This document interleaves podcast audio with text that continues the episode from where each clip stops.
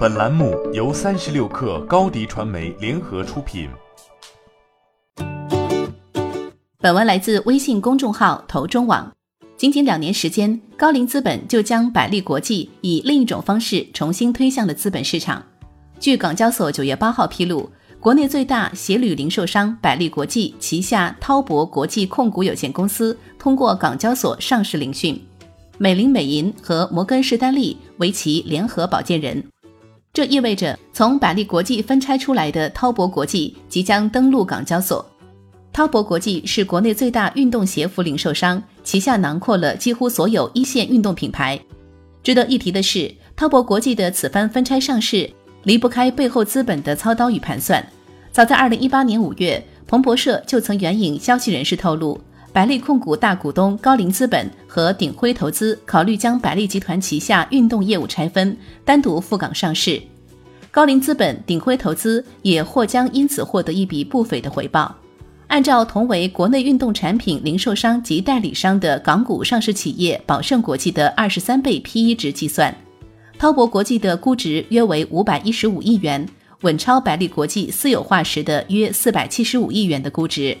纺织服装品牌管理专家、上海良器品牌管理有限公司总经理陈伟雄认为，百利有三大业务：鞋类、运动、服饰，三大业务处在不同的发展周期，鞋类业务处在调整转型期。服饰业务处在起步发展期，运动业务在高速发展期。对于滔博国际来说，目前就是比较好的上市时机，是有利于公司健康发展的。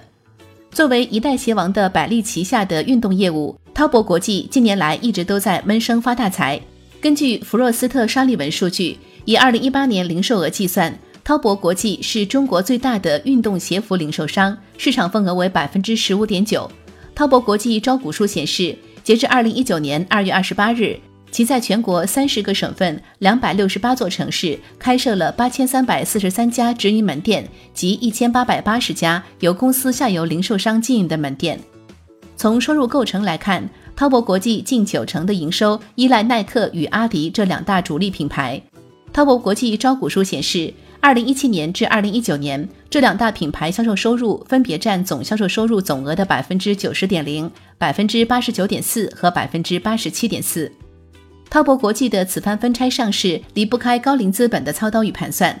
二零一七年四月，百利国际接受来自主要为高瓴资本和鼎晖投资的收购人邀约，以每股六点三港元、总价四百五十三亿港元的金额完成港股私有化退市。从现金规模来看，百利国际被收购，创了港交所史上最大规模的私有化交易。值得一提的是，当时高瓴资本对于百利国际的牵头接盘，在市场上甚至被称为“疯子行为”。在大多数投资者眼里，百利国际的发展前景萧条无望。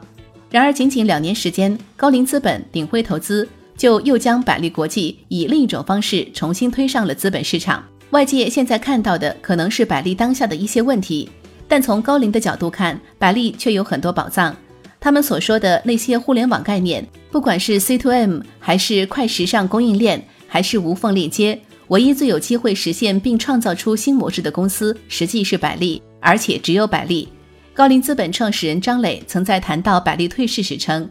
如今看来，百利国际的第一层宝藏即将散发缕缕金光。”欢迎加入三十六氪官方社群，添加微信 baby 三十六氪 b a b y 三六 k r，获取独家商业资讯，听大咖讲风口，聊创业，和上万客友一起交流学习。高迪传媒，我们制造影响力。商务合作，请关注新浪微博高迪传媒。